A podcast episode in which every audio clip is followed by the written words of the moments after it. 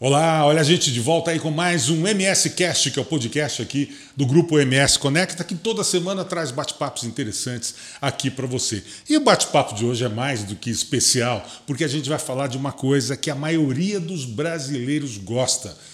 Nós vamos falar de cerveja. E para essa conversinha bacana e saborosa, eu estou aqui com Álvaro Fortunato, que é o diretor comercial da Louvada Campo Grande, uma nova marca de cerveja que veio do Mato Grosso para cá, se estabeleceu em Campo Grande, já está fazendo o maior sucesso. E é sobre isso que nós vamos falar. Cerveja. Pessoa deu água na boca agora, né? Com certeza. Bem-vindo, Álvaro. Obrigado por ter aceitado o nosso, nosso convite, por estar aqui com a gente.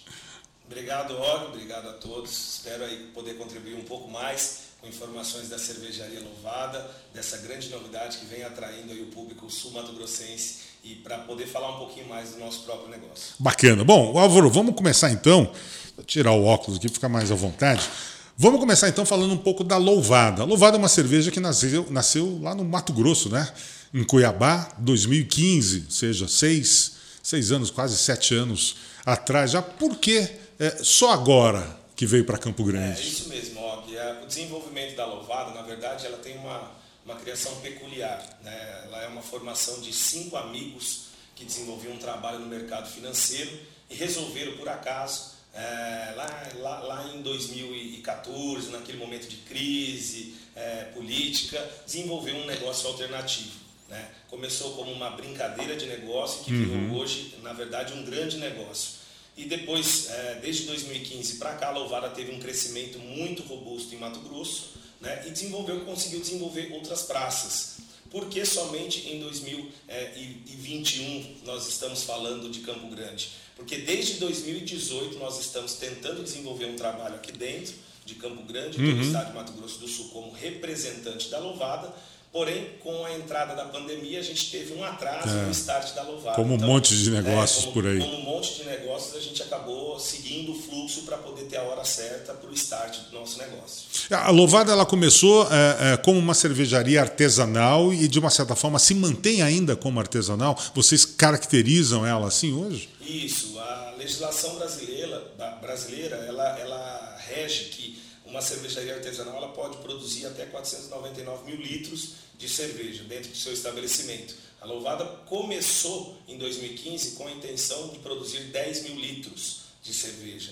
E esse crescimento foi tão, tão exponencial que fez com que ela tivesse em um ano uma fábrica com capacidade de produção de 100 mil litros.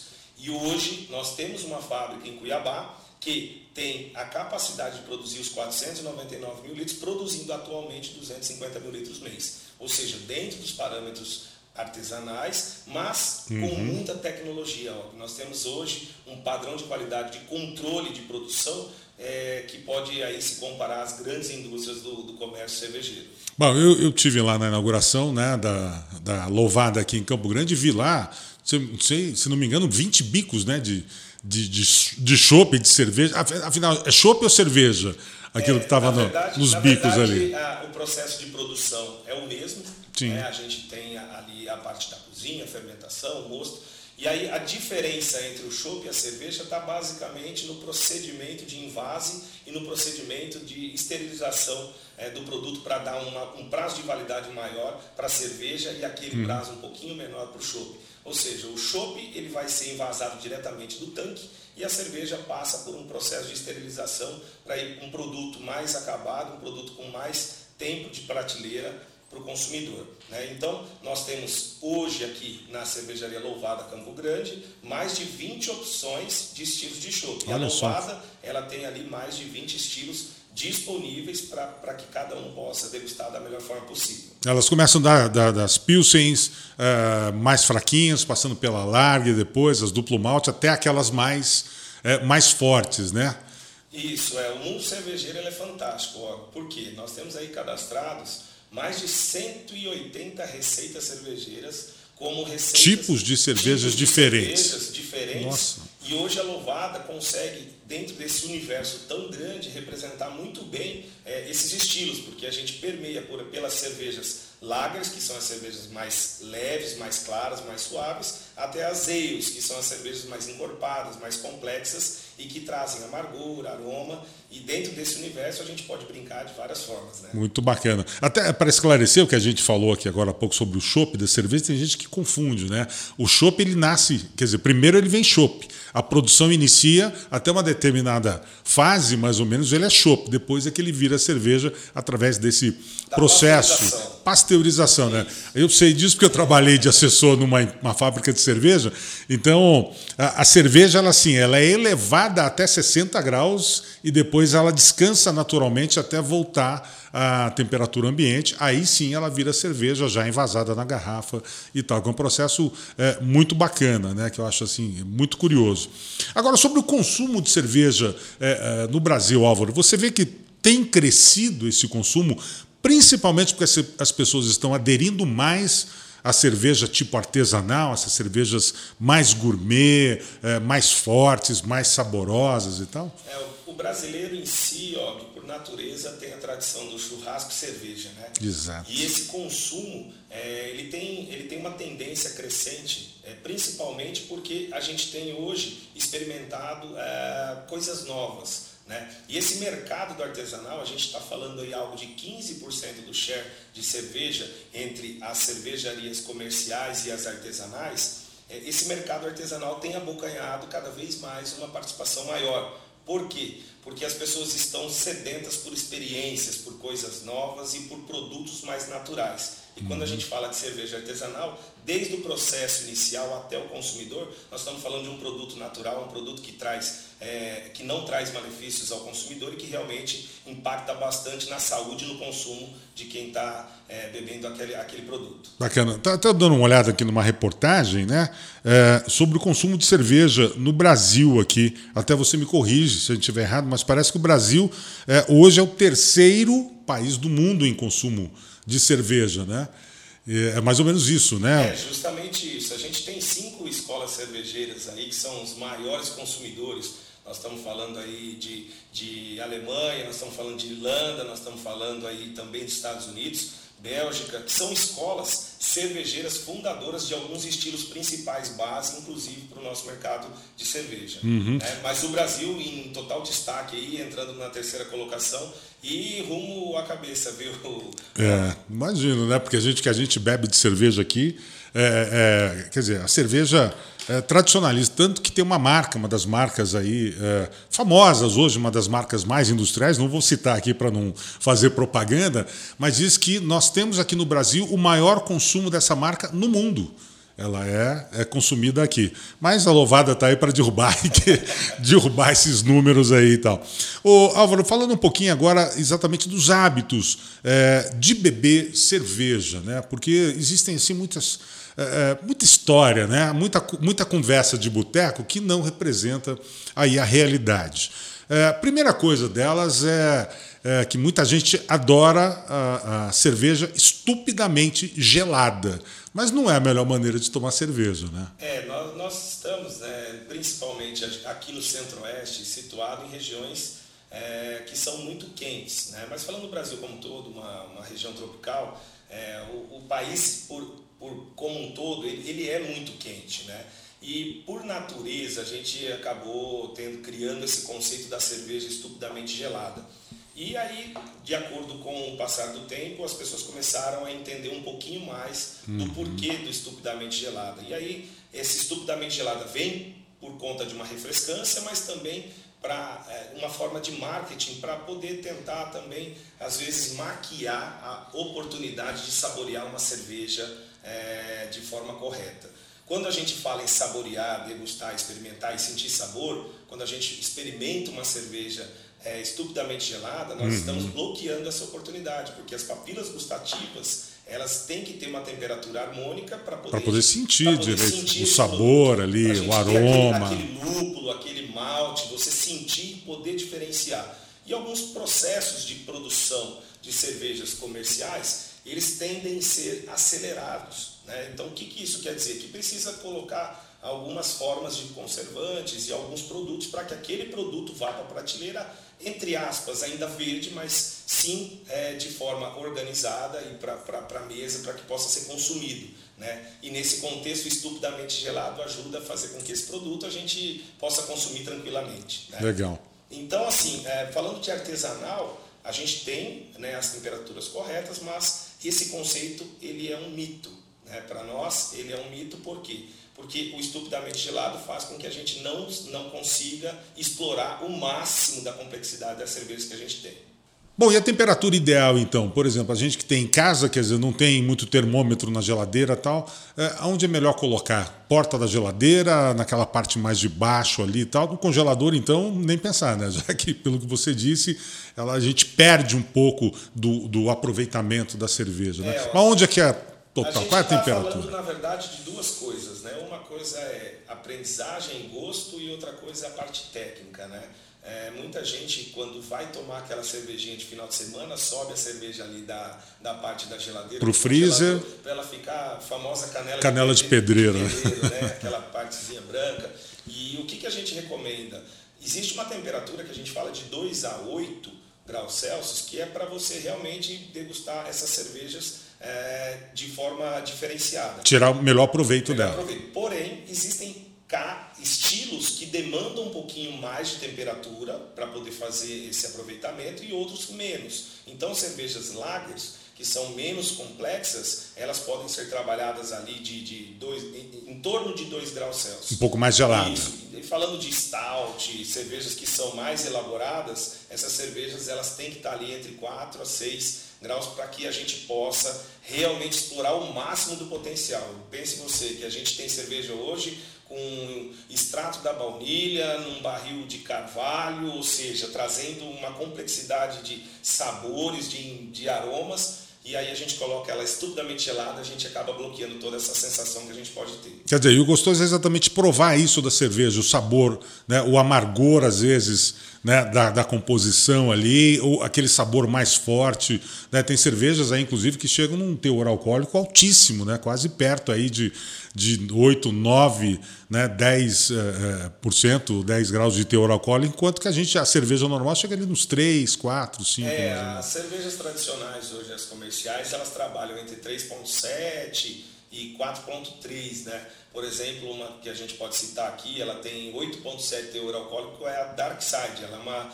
é uma Russian Imperial Stout. Nossa, né? É uma cerveja extremamente alcoólica. Eu experimentei lá no é, dia. Essa, Nossa Senhora. Essa cerveja é um espetáculo. Isso é um canhão.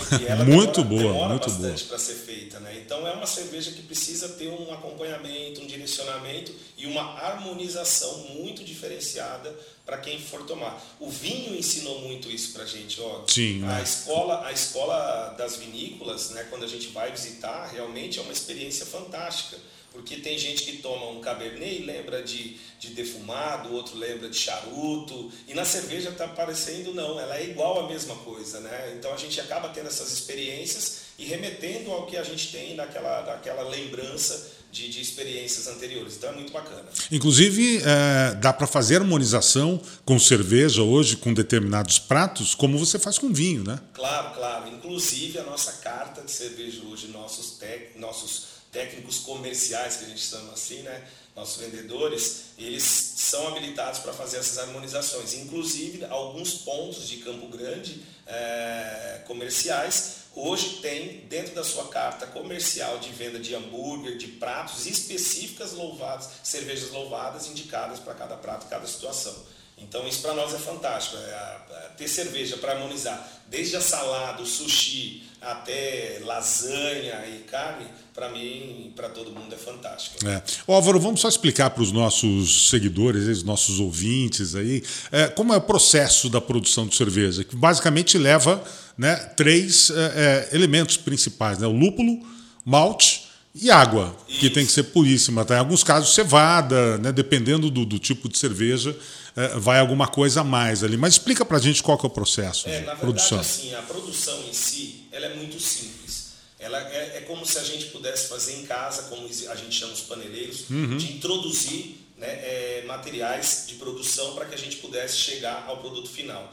Quando a gente fala da cozinha, a gente insere alguns insumos, a gente fala de água, malte lúpulo, mas não pode esquecer das leveduras, que são, na verdade, o motor de combustão da nossa, da nossa mistura. Né? Então entram esses insumos na cozinha, nas panelas, onde a gente vai construir o mosto. Esse mosto Dá uma cozinhada em tudo junto ali. isso a temperaturas é, altíssimas, né? Uhum. e isso é um processo, dependendo do estilo, que demora mais ou demora menos esse, esse mosto depois ele vai para a fermentação junto com as leveduras e aí existem as técnicas de adicionar lúpulo no início, no final, é, adicionar algumas essências é, cítricas ou não, para que desse processo a gente extrai o resultado chopp, que daí depois é, possivelmente nós vamos tornar cerveja. Mas de forma resumida, a gente faz todo um, uma, o, o cozimento desses insumos para fazer a fermentação, deixar a levedura trabalhar. Descansando ali um Depois tempo. a gente, numa temperatura adequada, extrai essas leveduras e aí transforma isso no resultado que é o chopp e aí dos diferentes estilos que a gente tem. Então é um processo muito simples,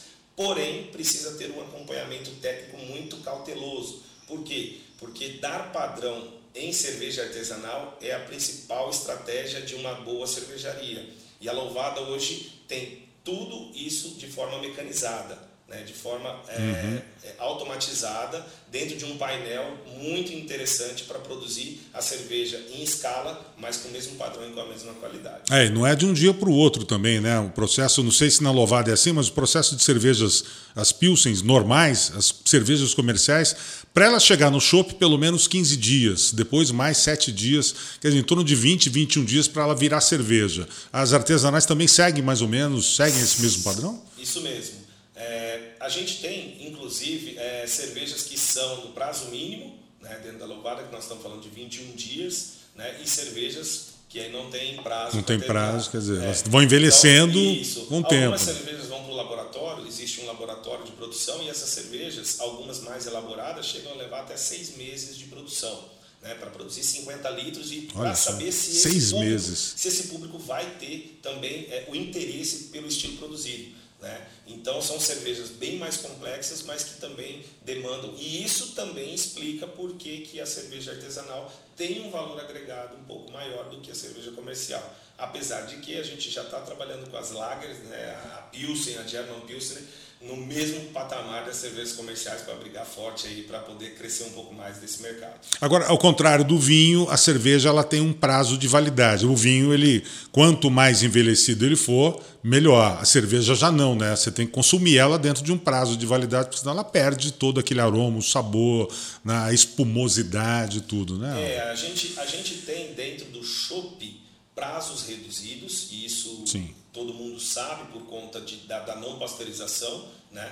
É, um chopp invasado ele dura ali em média 30 dias, né? e depende do estilo, um pouco mais, um pouco menos. Ele é aberto, refrigerado, ele vai durar de 5 a 7 dias. Uhum. Então essas são, são algumas informações interessantes. Agora, a cerveja, ela tem hoje, por legislação, a gente precisa ter um prazo determinado para essas informações. Então a gente trabalha aí com um prazo médio de seis meses de, de tempo de prateleira. Tá? Porém, algumas cervejas, ó, elas têm conservantes naturais, que é o lúpulo. O próprio lúpulo, né? O próprio lúpulo.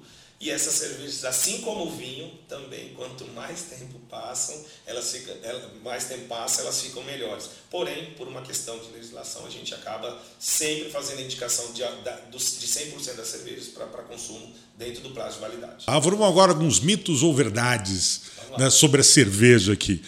Para colocar a cerveja para gelar, garrafa em pé ou garrafa deitada? Og, é, tem tanto, diferença? Tanto faz, tanto faz. Na verdade, a cerveja ela tem partículas sólidas, né? É, e que realmente na hora de servir é importante fazer a mistura, a homogeneização desse produto. Então, é, quando a gente é, olha uma cerveja deitada ou em pé, praticamente as pessoas se baseiam mais na temperatura de, de, de refrigeração. Então, se eu colocar deitado, talvez refrigera mais rápido, se eu colocar em pé, hum. mas isso na verdade é um mito. Então, a gente tem, é, na verdade, hoje indicado por exposição colocar ela em pé em todos os pontos comerciais para realmente poder ter visibilidade dos rótulos e é isso é interessante que é mais por uma questão de visibilidade é, mesmo isso, e tal mas tanto faz. Eu, eu já fiz uma experiência na minha experiência pelo menos no meu freezer na minha geladeira ela gela mais em pé eu sempre coloco em pé para gelar e tal. E eu já percebi que ela gela mais rápido. E também já ouvi aí que, olha, não, a cerveja não o líquido não pode estar em contato com a tampinha, porque a tampinha é de alumínio, a garrafa é de vidro, são duas substâncias, né, dois materiais diferentes e pode dar problema. Tudo besteira, então, isso não É, faz na diferença. Verdade, na verdade, são utilizados materiais com, com proteção, então isso realmente é um mito, né? A gente não tem esse problema. Colarinho da cerveja é realmente importante? Ele, na verdade, deveria ser obrigatório. né? Obrigatório, é verdade. Mas, infelizmente, é, não é uma questão técnica e sim de gosto, né? É, o brasileiro acostumou a, Tomar sem colarinho. a tomar sem colarinho. Talvez até para tomar mais cerveja do que espuma, sim, né? Sim, sim. E, e aí, diante disso, a gente encontra um grande público que, que requisita a, a ingestão dessa forma. Porém, é, existem vários benefícios, eu vou citar dois aqui para a gente pensar. É, quando a gente coloca o colarinho dentro do chopp, né, dentro da, de servir um copo de chopp, é justamente pensando é, na temperatura desse chopp, na mantença de temperatura e na qualidade, no que esse chopp vai proporcionar para a gente é, de, de sensação de experiência. Então, o colarinho consegue é, preparar uma melhor experiência, protegendo aquele chopp, trazendo para você todas as essências e produtos que estão ali presentes. Sem o colarinho, você acaba fazendo, volatilizando toda essa, essa oportunidade, e aí você acaba tendo um chopp que esquenta mais rápido e que também vai te entregar menos informação do que você deveria ter. Quer dizer, porque a espuma protege o gás carbônico, O né? CO2, o isso. CO2 que exala da cerveja, né? E, e- e- e protegendo, ele mantém ah, ah, o gás da cerveja, aquela gaseificação normal, É, essa- mantendo, segurando ali os sabores, aromas e tudo. A né? utilização do CO2, por exemplo, na, na- na extração né, desse, desse chopp com a espuma é justamente pensando nisso, em fazer uma cama de proteção para que a gente possa ter um chopp gaseificado e realmente realçar o sabor do produto no consumo. Então, é importante sim que se tenha o colarinho. E qual é o tamanho? Talvez seria É, o tamanho do colarinho é outra questão. outra- outra questão, Dois né? dedinhos, um É, dedo, três a gente dedos. acaba falando aí que um colarinho de 3 centímetros seria o colarinho O ideal. ideal, para a gente poder servir o chopp e também não, não, não ter problema com o consumo do cliente que fala que quer menos ou quer mais, mas para a gente poder ter um consumo adequado. Agora, tem copo específico para tomar cerveja ou qualquer copo está valendo? Tem gente que gosta de tomar em taça, tem gente que gosta de tomar naquele copinho de boteco. Tem, tem copos específicos, assim como tem garrafas com recortes específicos. Ah, tá. A garrafa também influencia na cerveja. Isso, tem garrafas que te proporcionam, por exemplo, quando você não tem uma homogeneização da, da mistura em si, ela te proporciona deslizar pelo recorte da garrafa toda a parte sólida e ajudar na experiência. E os copos a mesma coisa. Ó, a gente tem as caldeiretas, as taças nevadas, as canecas boêmias, nós temos é, vários tipos de, de, de taças e canecas que promovem experiências diferentes. Ou seja, o diâmetro e a largura, tanto da base quanto da boca do copo, interferem na exposição do aroma, do- dos aromas cítricos, frutados, da experiência entre as stouts. Né? As, as cervejas lagers, elas são mais permissíveis de tomar em qualquer copo, mas cervejas complexas, elas exigem alguma especificidade de copo. Inclusive, tem algumas cervejas que você toma num copão dessa altura, aquele copo acinturado, e coloca toda a cerveja, né? Você não coloca um pouquinho e vai tomando de golinho, você tem que despejar toda a cerveja. A Louvada tem alguma cerveja desse Isso. tipo? Essa é uma Weissenbier, né? Uma Weizenbier, é, exato. É uma cerveja tradicional e é uma cerveja que, para ela ter, na verdade, a completa experiência do cervejeiro, ela é necessário ter o copo todo aveludado, num comprimento que caiba toda a Toda a cerveja. da garrafa, porque ela tem uma parte sólida ao final que deve ser homogeneizada ao servir e, e servir ao final porque ela vai é, decantar ali depois por todo o chopp e aí ou pela cerveja, né? E aí realmente a experiência vai ser única. Legal. É, outro mito ou verdade aqui. Cerveja engorda e dá barriga mesmo? Não? É, se a gente for pensar pelo formato de que o que engorda é carboidrato, né? De uma certa forma, ela engordaria. Realmente a cerveja traz é, é, essa percepção né, de engordar e dar uma barriguinha.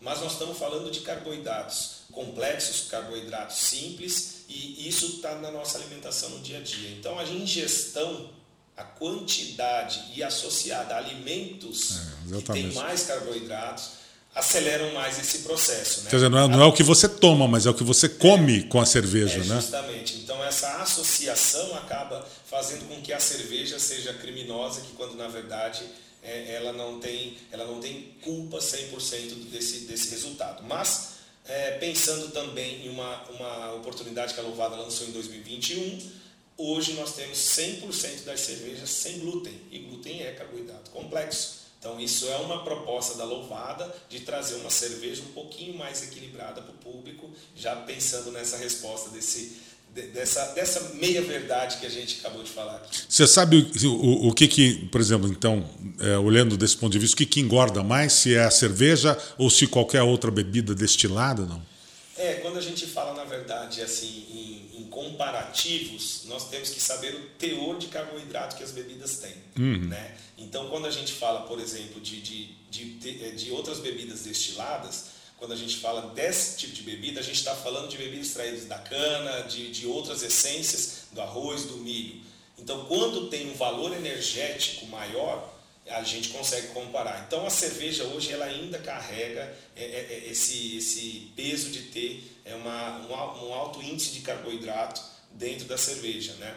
Agora, a retirada do glúten Og, ajuda bastante a, a você não ter aquela experiência de inchaço, aquela experiência de engordar um pouco mais, que as pessoas sabem, tem aquele inchaço Sim. natural. E, e, é, e, e, também é indicado para pessoas que têm problemas que são os celíacos. Né? Então, são cervejas que estão ali com 10 partes por milhão para baixo de, de, de, de, glúten, considerado, ou seja, legalmente considerado produto sem glúten, e feito com essa proposta de trazer um pouquinho um produto com maior consumo, mas sem é, causar problema à saúde. Agora, uh, existe realmente diferença entre a cerveja em garrafa para a cerveja em lata?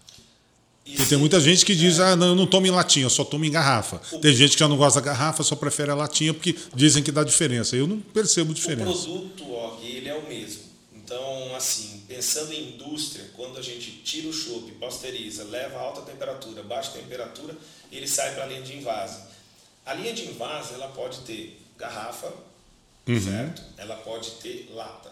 Quando a gente fala em garrafa, existem diferentes cores de garrafas. A cor influencia, né? Então a gente já tem um outro parâmetro. Mas falando de garrafa e lata, lata ela não tem troca de luminosidade com o ambiente. Sim. Então a manutenção daquela cerveja por um maior tempo é, é, ma é maior. É maior. Quer dizer, na lata do que na garrafa. 100%. Então, é, se você sim. tiver uma lata que esteja próximo ao vencimento, você vai tomar uma cerveja muito próxima do que ela foi envasada, sem perder as propriedades. Quando você vai tomar de uma garrafa, ela já teve contato com ambiente, com a iluminação, com, iluminação, mais calor e tal. E isso pode ir alterando a composição, na verdade, de percepção química de algumas substâncias dentro do produto. E aí você tomar as duas que foram envasadas na mesma época e falar assim, nossa, essa aqui parece que está um pouquinho menos intensa e essa aqui mais intensa. E é justamente por conta dessa troca de, de, de luminosidade e aí ter uma alteração, principalmente em carboidratos, que aí faz com que a gente não tenha tanta intensidade no paladar. Uhum. Eu sempre ouvi falar também que a melhor cerveja é aquela que está mais perto de você, ou seja, aquela que é fabricada mais perto, porque o processo de transporte né? Por exemplo, ah, vamos lá, fabrica lá uma, uma cerveja no interior de São Paulo, por exemplo. Até ela chegar aqui vai rodar mil, mil duzentos quilômetros, dependendo de onde ela estiver. E todo esse trajeto, o chacoalho do caminhão, o calor que ela sofre e tal, isso interfere no sabor da cerveja. É verdade isso? É, quando a gente fala de transporte, nós temos que ter alguns cuidados. A, o invase ele é hermético, então assim o chacoalhar não faz com que o produto se degrade. Sim. Né? Até porque a gente tem que fazer, na verdade, quando a gente fala chacoalhar, não é, é fazer não um chacoalhar, mas é aquele movimento são, natural são naturais de transporte, do caminhão. Né? Esse, é, esse sim é um mito. Então, assim, é, temperatura é fator preponderante para que a gente tenha um produto de qualidade. Então, é, quando a gente fala de um deslocamento de 700 quilômetros de Cuiabá a Campo Grande, uhum. antigamente a gente trazia em caminhões que não eram refrigerados. E agora, para manter Vem tudo esse padrão de qualidade, saiu da fábrica, da câmara fria, o caminhão que está lá encostado já, já é ah, refrigerado. Interessante. Então, para manutenção. Então, esse transporte, essa, esse conceito do perto da fábrica, é porque ele sai da fábrica e está perto de você para consumo. Mas, se não for bem armazenado em temperaturas adequadas, Mas ela vai perder qualidade. Nada. Então, querendo dizer o seguinte, tem que estar perto, mas tem que estar bem acondicionado mesmo vindo de longe, se tiver o transporte adequado, o, o consumo é, é, é bacana, a melhor cerveja vai ser aquela que foi melhor armazenada. Talvez essa seria a definição. Definição. Álvaro, vou pedir uma dica aqui agora. Por exemplo, fiz uma festa lá, enchi um freezer, uma caixa térmica de cerveja com gelo, estava geladinha, bacana, sobrou um monte, não tem onde guardar. Essa cerveja que já foi gelada, eu posso guardar ela fora do freezer, fora do, da geladeira, ou eu obrigatoriamente eu tenho que manter ela na mesma temperatura até eu consumi-la novamente? É, o ideal é que você mantenha pelo menos refrigerada. Quando a gente fala refrigerada, nós estamos falando ali em temperaturas baixas, né, até 15 graus Celsius. Uhum. Se você trouxer ela de um choque de zero graus, que é o gelo ali, aquela temperatura é, quando vai tendo de gelo um pouquinho mais, para 28, para 30, você. Quer dizer, tá, deixar no ambiente aí é, já estraguei tá, a cerveja. Você está trazendo uma transformação de intensidade. Aí, com certeza, ela não vai fazer aquele popular chocar, mas ela vai se transformar. E aí pode ser que é, quando você for consumir novamente não, não tenha o mesmo sabor. Assim como acontece quando a gente vai em algum lugar e experimenta. Nossa, aquela cerveja que eu tomei não parece aquela que eu tomei em tal lugar. E aí é justamente por isso, por conta de temperatura, por conta de armazenamento, que criam-se esses problemas.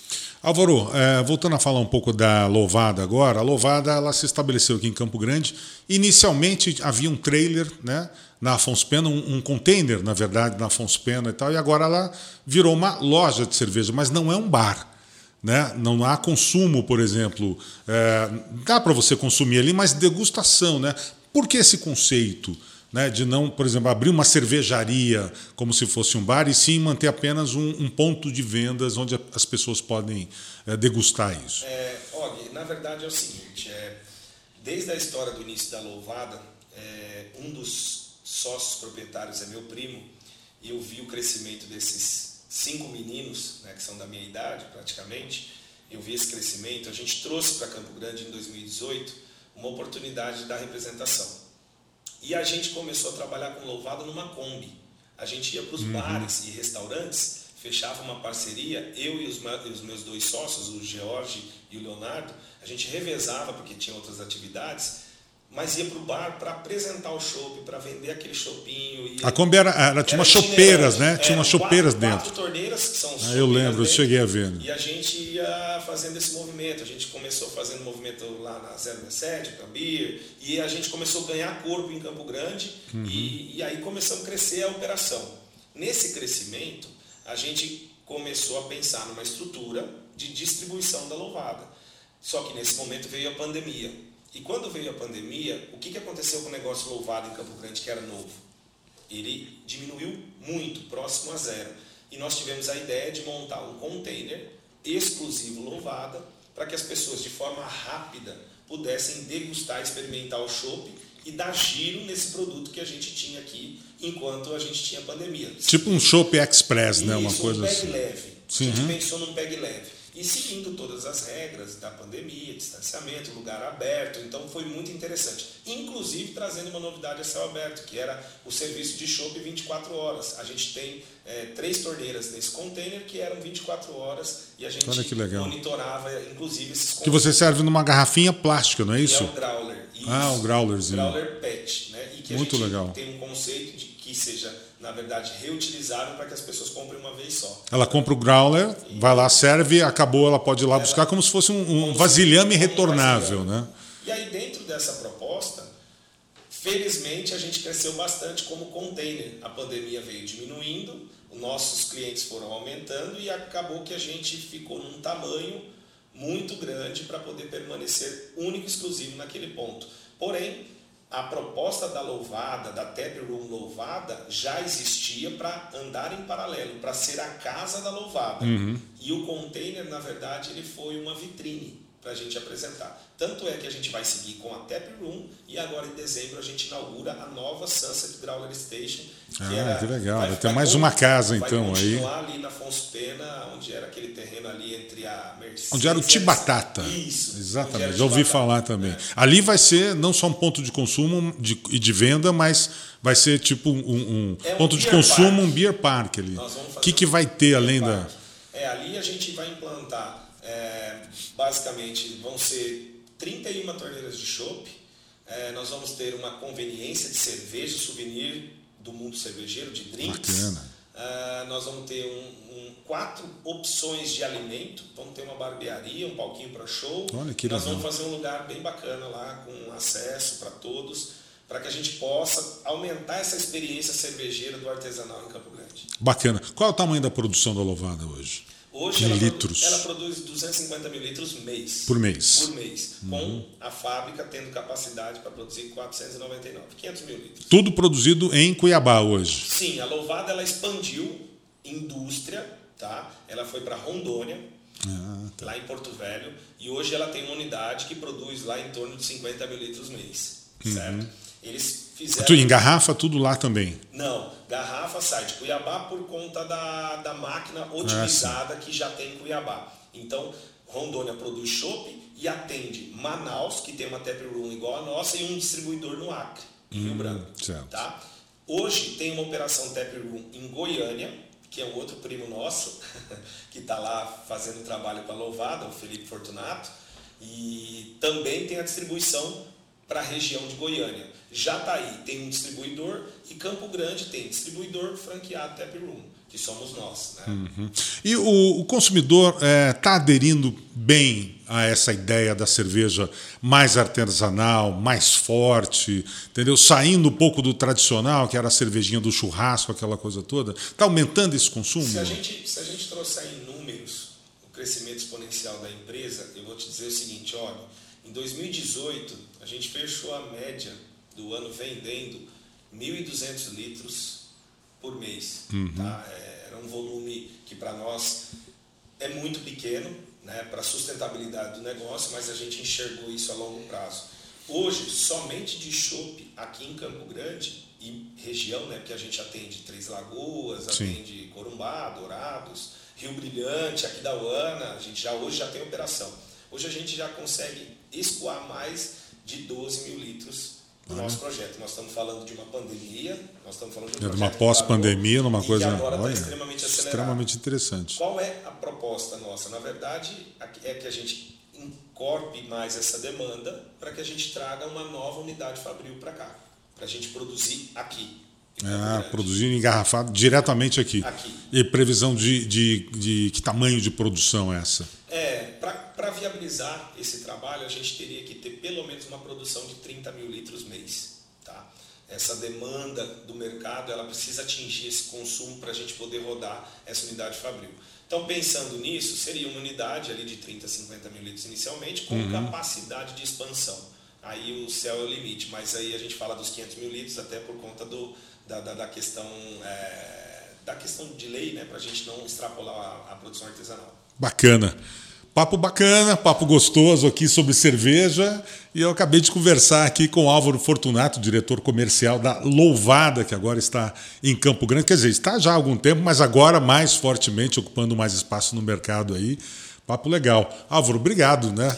Por toda a ilustração sobre cerveja, né? Nós somos bons cervejeiros aqui em Mato Grosso do Sul, acho que é uma terra de bastante consumo, e acho que a Louvada tem tudo para ganhar espaço nesse mercado. É, eu que agradeço pela oportunidade de participar do, do MSCast e poder contribuir um pouco com as informações dessa novidade que é louvada, né? Apesar de desde 2018 a gente estar aqui dentro, mas realmente pode contar conosco. Nós vamos, na verdade, fazer um grande trabalho, um grande esforço para poder trazer cerveja sempre de qualidade para todo o sul Mato Grossense e para Campo Grande principal. Bacana, super joia. Tá aí, minha gente, mais um podcast, mais um MS Cast para você. Não se esqueça, semana que vem tem sempre uma novidade para você aqui nos nossos canais. Meu forte abraço e até lá.